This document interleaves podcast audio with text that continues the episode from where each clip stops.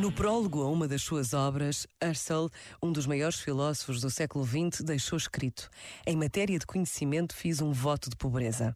Esta humildade é sinal da verdadeira sabedoria, a simplicidade que se afasta da arrogância de quem se pensa cheio de conhecimentos e senhor da verdade e se julga superior a todos.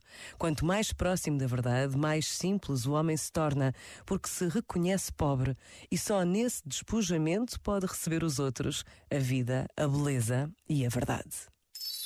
Este momento está disponível em podcast no site e na app.